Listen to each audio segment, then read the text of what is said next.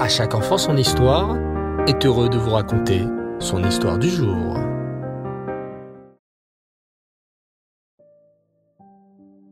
Erev Tov les enfants, bonsoir. Comment vous allez?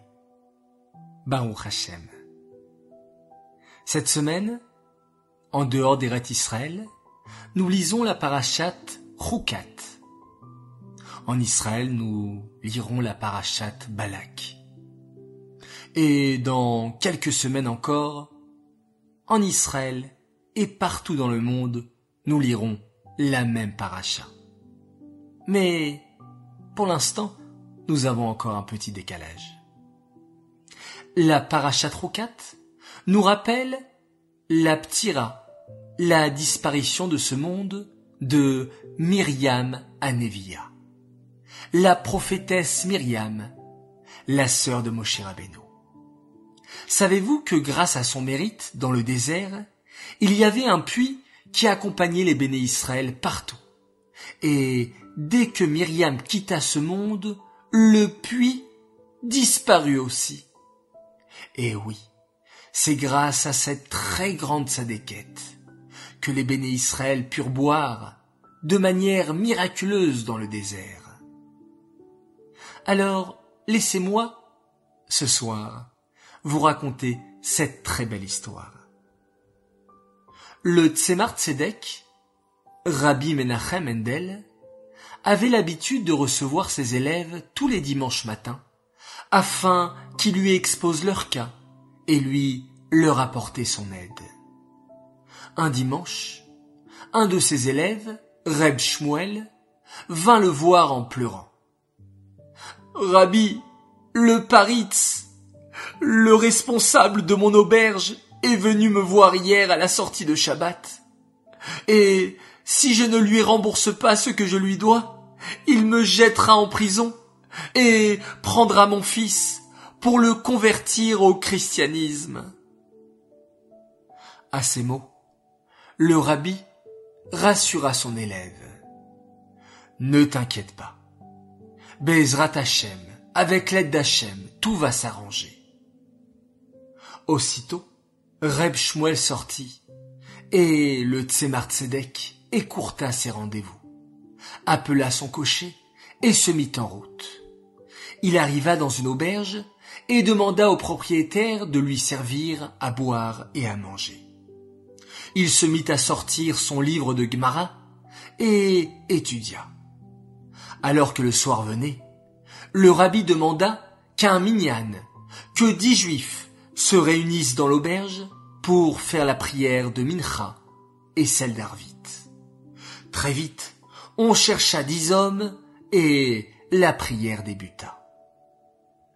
Pendant la répétition de la Hamida, un noble entra dans l'auberge. Comprenant qu'il fallait faire le moins de bruit possible, il alla s'asseoir silencieusement. La tfila terminée, le Tzemar Tzedek s'assit au milieu des autres et commença à leur faire un cours sur le fait de garder la Emouna, la foi en Hachem. Tous les spectateurs écoutaient attentivement et plus le rabbi parlait, plus ses yeux brillaient, comme si c'étaient des perles qui sortaient de sa bouche. Au bout de deux heures, le rabbi finit son discours, et le noble qui était entré se leva, attela son cheval et partit. Le Tzemar Tzedek demanda à un de ses disciples de le suivre et de lui dire de revenir ici. Humblement, le noble revint chez le rave. Le rave lui dit alors, Mon fils, quel est ton nom? Je m'appelle Jean et je travaille pour le paritz du village. Non, mon fils, reprit le rabbi. Quel est ton vrai nom, ton nom juif? Ah, oh, je, je m'appelle Yohanan. Des petits, j'ai été séparé de ma famille, fait prisonnier par le paritz et j'ai grandi dans la religion chrétienne. Et je suis devenu le plus proche conseiller du Paritz, ajouta-t-il tout fièrement. À ces mots, le Tzemar Tzedek se mit à pleurer et lui dit Oh, mon fils, comment une Neshama si sincère a pu s'éloigner autant d'Hachem Et sur ce, il quitta la pièce et alla s'enfermer dans sa chambre.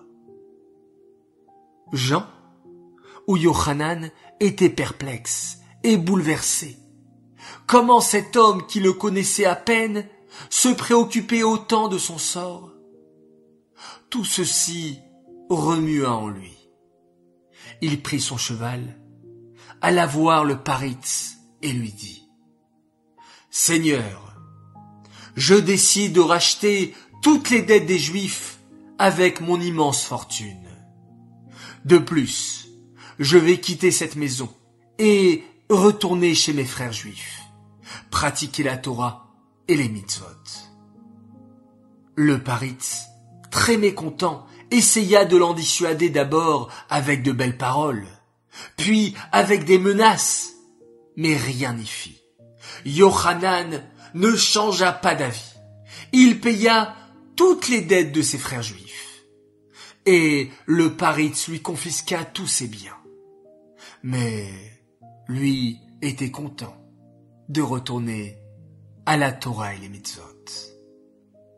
La semaine suivante, l'aubergiste, Reb Shmuel, retourna voir le Tzemar Tzedek et lui dit Rabbi, c'est un miracle. Ma dette a été entièrement payée par un généreux bienfaiteur. Je ne dois plus rien au Paritz.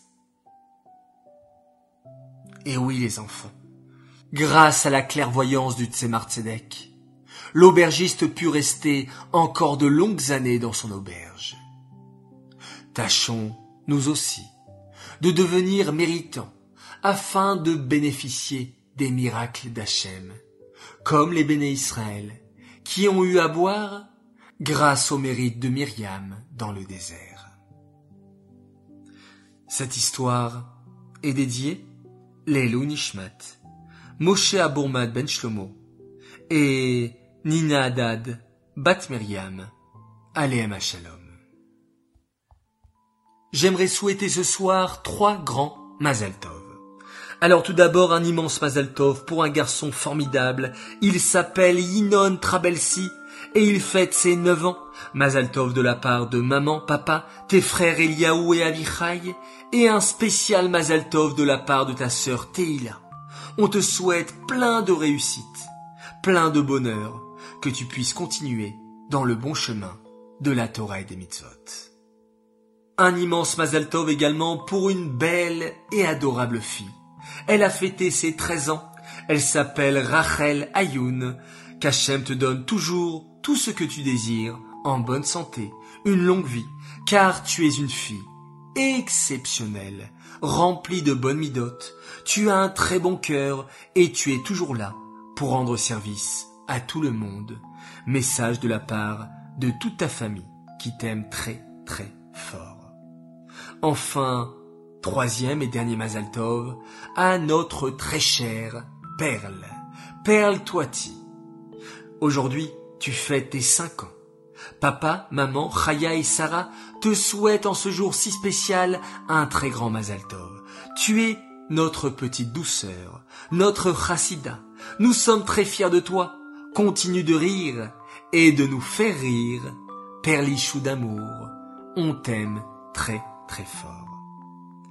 Voilà les enfants. Plein de messages d'amour. C'est magnifique. Vous le méritez. Je vous dis Laila Tov, bonne nuit, faites de très jolis rêves. Et on se quitte, encore une fois, en faisant un magnifique schéma Israël.